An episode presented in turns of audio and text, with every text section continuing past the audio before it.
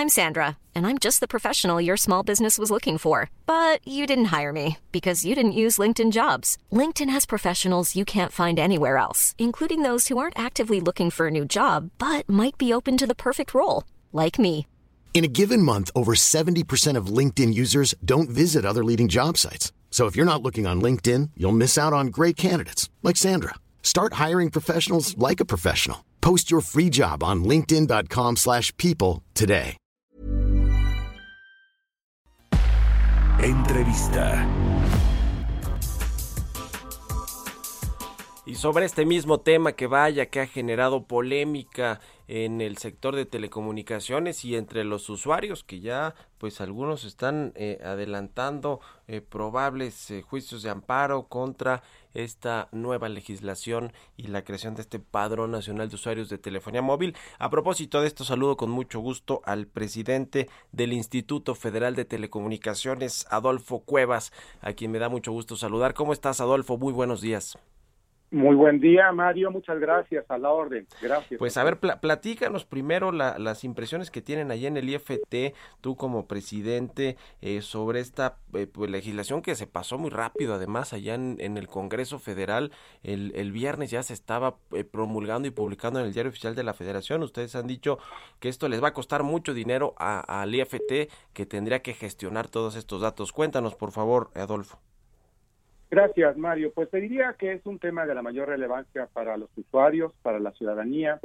Es un tema donde colisionan dos aspectos de interés público muy relevantes.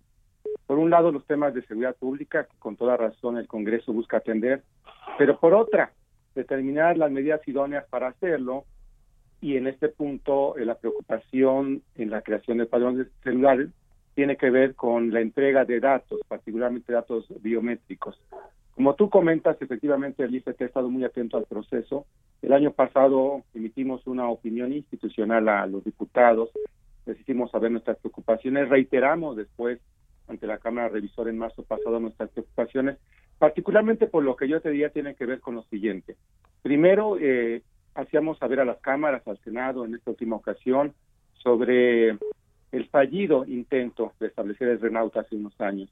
Fue una experiencia desastrosa, señalamos ahí los errores cometidos, lo que se debía evitar.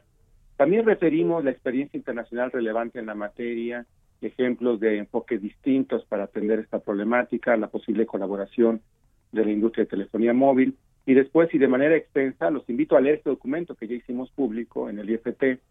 Referimos toda la preocupación que teníamos sobre el manejo de datos personales. Y no dejamos de mencionar el tema de los recursos, Mario. Ciertamente es un, es un aspecto de la mayor relevancia por lo siguiente. Nosotros no podemos arriesgar como instituto obligado a atender este tema, no podemos descuidar que los datos sean manejados con absoluta seguridad. Hemos tenido experiencias desafortunadas de filtración de padrones enteros de datos ciudadanos. En ese orden de ideas, definimos, diseñamos un sistema informático seguro, robusto, que permite garantizar que no habrá fugas de información, pero esto tiene un costo muy relevante inicial y previo a la entrada de operación, este sistema nos costaría más de 700 millones de pesos, de los que no disponemos. Y es lo que justamente gestionaríamos a partir de la publicación y entrada en vigor el sábado pasado de, esta, eh, de este cambio normativo ante la Secretaría de Hacienda. Haríamos la gestión para obtener esa ampliación presupuestal y poder tener ese sistema como un requisito previo, obligadamente previo, a la recabación de datos y a la implementación del padrón en pleno. Pues sí, porque el IFT de por sí tiene ya menos presupuesto, ¿no? Que otros años con este tema de la austeridad y de los organismos autónomos independientes. Además ha habido intenciones por parte de legisladores y, de, y del propio presidente que lo ha dicho abiertamente en sus conferencias de que el IFT pase a formar de nueva cuenta, digamos, este regulador del sector de telecomunicaciones pase a formar otra vez parte de la Secretaría de Comunicaciones y Transportes. En fin, eh, eh, este es un tema que creo que sí, que sí eh, preocupa. ¿Tú crees que, que va a, digamos, más allá de los amparos de los usuarios que no quieran proveer los datos, que va a terminar funcionando o no este asunto del, del, padrón del registro de usuarios de telefonía móvil, porque como bien lo mencionas, Adolfo, ya tenemos la experiencia del Renault en el 2009 que, que no solo no funcionó, sino generó pues más problemas de los que se querían combatir, ¿no? Con, con este robo de, la información, de los datos de los usuarios, eh, no se combatió eh, las extorsiones, los fraudes telefónicos, ni nada, ni nada similar. Eh, ustedes, por cierto, participaron en alguna digamos, los, los, los buscaron los legisladores o algo por el estilo, Adolfo? En realidad no, en realidad nosotros nos dimos cuenta de que estaba este proceso en marcha en diputados intervinimos eh, de manera oficiosa nosotros, hicimos saber nuestra opinión institucional y de la misma manera al Senado. Eh, tuvimos sí diálogo en ambos casos con diputados y con senadores, hicimos valer nuestros puntos de vista, aunque al final no fueron atendidos. Lo que te menciono es que ahora como ley vigente, Mario, nosotros tenemos que cumplirla como cualquier otro ciudadano, como cualquier otra autoridad, pero lo vamos a hacer de una manera responsable, lo vamos a hacer en colaboración con otras autoridades. Ya estoy en contacto con el INAI para ver toda la protección de vida, datos personales.